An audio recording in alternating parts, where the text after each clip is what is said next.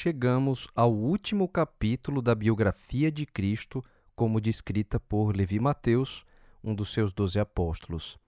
Se o capítulo anterior se concentra em explicar sua vitória ao morrer na cruz, Mateus 28 descreve a sua vitória na ressurreição.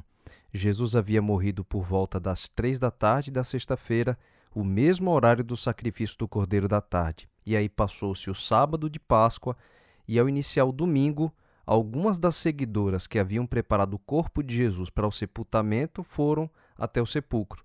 Novamente, Mateus descreve eventos eh, sobrenaturais que envolveram a ressurreição, tanto quanto envolveram também a morte de Cristo. No verso 2, a gente vê o seguinte: E eis que houve um grande terremoto, porque um anjo do Senhor desceu do céu, chegou-se, removeu a pedra e assentou-se sobre ela. Jesus havia ressuscitado. Como diria Pedro mais tarde, em Atos 2:24, Deus ressuscitou, rompendo os grilhões da morte, porque não era possível que fosse retido por ela. Então Pedro dá a entender que a morte não conseguiria segurar Jesus muito mais. E o fato do anjo estar sentado em cima da pedra que tapava o sepulcro de Cristo mostra para a gente a tranquilidade dos céus com a vitória de Jesus sobre o pecado e sobre a sua morte. A agonia havia passado, a vitória sobre a morte foi conquistada, sobre o pecado também, porque o Filho de Deus se fez pecado por nós. E agora você vê o anjo sentado em cima da pedra que tapava o túmulo. Os guardas que foram colocados para impedir alguém de abrir o sepulcro, eles estavam desmaiados apenas porque eles viram esse anjo. E Mateus descreve a aparência gloriosa dele. Diz que o seu aspecto era como um relâmpago e a sua veste alva como a neve. Então a gente não consegue entender muito bem, mas era uma visão celestial e aqueles guardas nem conseguiram suportar essa visão. Agora as mulheres conseguiram. Aquelas mulheres que haviam preparado né, o corpo de Jesus, elas foram ali e quando chegaram, escutam o anjo conversando com ela ali em cima da pedra, ainda sentado, tranquilo. Ele diz assim nos versos 5 e 6: Não temais, porque sei que buscais Jesus que foi crucificado. Ele não está aqui, ressuscitou como tinha dito vinde ver onde ele jazia. Note que o anjo ele diz claramente que tudo havia acontecido como Jesus tinha dito, e acrescenta que eles poderiam reencontrá-lo agora na Galiléia. Era plano de Jesus marcar o encontro com eles lá. Em Atos, Lucas também nos dá o detalhe de que Jesus ainda ficou aparecendo entre os discípulos por cerca de uns 40 dias antes que ele fosse aos céus em definitivo. E isso porque uma nova fase da missão de Jesus estava para começar. O trabalho que Cristo tinha iniciado de estabelecer as bases para o reino dos céus no coração dos homens, ele deveria ser continuado agora pelos seus discípulos. E era para isso que eles deveriam se preparar agora. Então, esse final da missão de Jesus é envolvido pelo início da missão dos seus seguidores.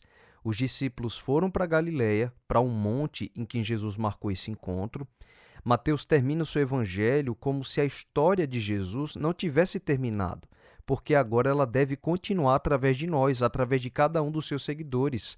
Por isso, o seu evangelho termina com as últimas palavras de Jesus, chamando os discípulos para a grande missão. Jesus diz assim: Vão e façam discípulos de todas as nações, batizando-os em nome do Pai e do Filho e do Espírito Santo, ensinando-os a obedecer tudo o que eu lhes ordenei, e eu estarei sempre com vocês até o fim dos tempos. Está na nova versão internacional dos versos 19 e 20.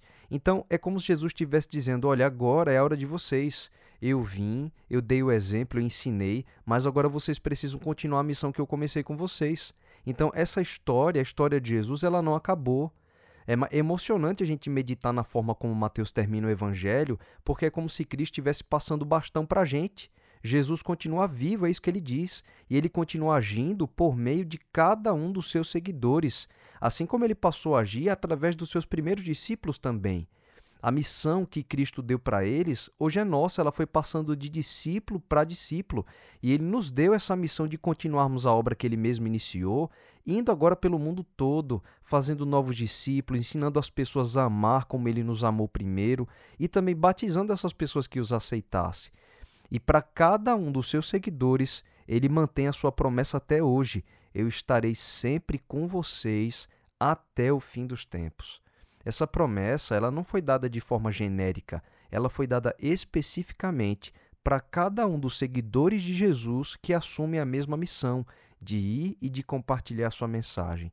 Então eu queria terminar o Evangelho de Mateus, essas nossas reflexões, dizendo que Jesus está com você ainda hoje, sempre que você sai para realizar essa mesma missão, que através da sua vida, todas as pessoas que entram em contato com você também conheçam Jesus. Que vendo você, elas vejam um reflexo de Cristo. Que ouvindo você, elas escutem o eco da voz de Jesus. E como Mateus registrou as palavras de Cristo lá no capítulo 24, no verso 14, Jesus tinha dito assim: E será pregado este evangelho do reino por todo o mundo, para testemunhar todas as nações, então virá o fim. O fim não é o fim da, da nossa vida, não é o fim desse mundo, é o fim do mundo de pecado e início do reino de Deus.